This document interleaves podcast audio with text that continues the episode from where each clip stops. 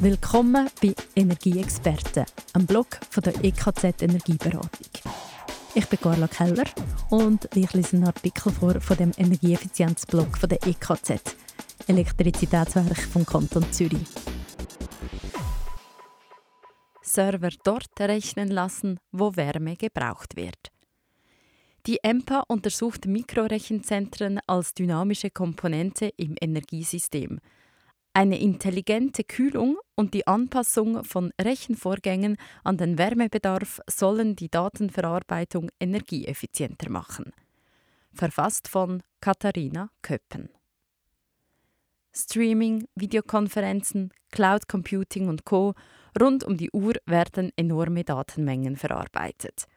Wo dies geschieht, also wo sich die Server befinden, wissen die Endanwenderinnen und Anwender meist nicht – und sie merken auch beim Surfen, Chatten oder Fotos teilen in der Regel nicht, wenn ihre Daten Hunderte oder Tausende von Kilometern zurücklegen. Für manche Anwendungen ist der Standort der Server durchaus relevant, denn sie erfordern Reaktionen in Echtzeit. Dazu gehören Anwendungen mit AR, Augmented Reality, KI, künstliche Intelligenz oder IoT, Internet of Things. Die Verzögerung bei der Datenübertragung nennt man Latenz. Wichtig für eine möglichst niedrige Latenz ist eine geringe Entfernung zwischen Datenquelle und Datenverarbeitung. Letztere kann bei Echtzeitanforderungen beispielsweise in Mikrorechenzentren vor Ort stattfinden. Solche kleinen Rechenzentren enthalten meist weniger als 10 Server und werden oft für Edge Computing eingesetzt. Damit ist die dezentrale Datenverarbeitung gemeint, die von einem zentralen Server aus gesehen am Rand des Netzwerks nahe bei Benutzenden erfolgt. Computer laufen bei Rechenvorgängen im wahrsten Sinne des Wortes heiß. Die für ein zuverlässiges Funktionieren notwendige Kühlung ist ein Grund dafür, dass Serverräume und Rechenzentren sehr viel Strom brauchen. Die Abwärme kann man indes nutzen, etwa für die Gebäudeheizung am Standort. Den Überschuss oder auch die gesamte Abwärme kann das Rechenzentrum in ein thermisches Netz einspeisen. Abwärme sollte möglichst in der Nähe ihrer Quelle verwendet werden, denn so sind die Wärmeverluste auf dem Weg zum Verbraucher am kleinsten. Wird die Abwärme in ein Wärmenetz eingespeist, sollen die Anschlussleitungen möglichst kurz sein. Einerseits ebenfalls wegen der Verluste, andererseits wegen der Kosten für die Rohrleitungen. Datenverarbeitung im großen Stil findet also idealerweise dort statt, wo Wärmebedarf besteht, also in der Nähe von Siedlungen, Gewerbegebieten oder Industriestandorten. Große Rechenzentren können dort als Wärmequelle in einem Energieverbund dienen. Und auch Mikrorechenzentren sollen thermisch ins Gebäudesystem oder ins Energiesystem des Quartiers integriert werden. Im Forschungs- und Innovationsgebäude Nest der EMPA in Dübendorf steht seit Anfang 2022 ein thermisch eingebundenes Mikrorechenzentrum. Es ist ein Prototyp und Teil des internationalen Forschungsprojektes EcoCube. Dieses untersucht die Integration von Mikrorechenzentren in Gebäudesysteme sowie deren energieeffizienten Betrieb.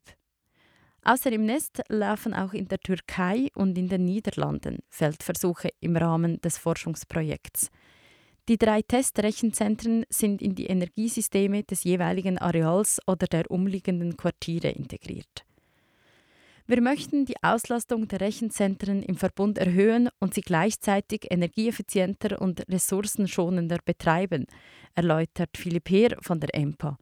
Er ist dort stellvertretender Abteilungsleiter des Urban Energy System Lab und Leiter des Energy Hub. Typische Rechenzentren seien nie zu 100% ausgelastet, sondern eher zu 15 bis 60%. Mit der Auslastung schwankt auch die Abwärmeproduktion.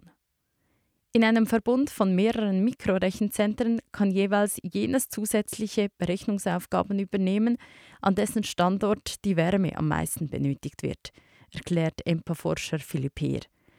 So können Rechenzentren zur dynamischen Komponente im Energiesystem werden. Auch Nicht-Echtzeitanwendungen sind für Mikrorechenzentren interessant, da diese zeitlich flexibel abgearbeitet werden können. So kann man Rechenvorgänge gezielt dann durchführen, wenn Wärme benötigt wird oder wenn für ihren Betrieb ein Überschuss an erneuerbarem Strom verfügbar ist. Gekühlt werden Server in der Regel rund um die Uhr, auch wenn das Rechenzentrum gerade wenig ausgelastet ist. Das zonale Wärmemanagementsystem des Mikrorechenzentrums im Nest stimmt die Kühlung exakt auf den Bedarf ab. Gleichzeitig ermöglicht es, die Abwärme bestmöglich für die Gebäudeheizung zu nutzen. Philipp Heer und sein Team möchten zwei Aspekte optimieren. Innerhalb des Rechenzentrums soll jeweils der Server eine Aufgabe ausführen, der dafür am wenigsten Strom benötigt.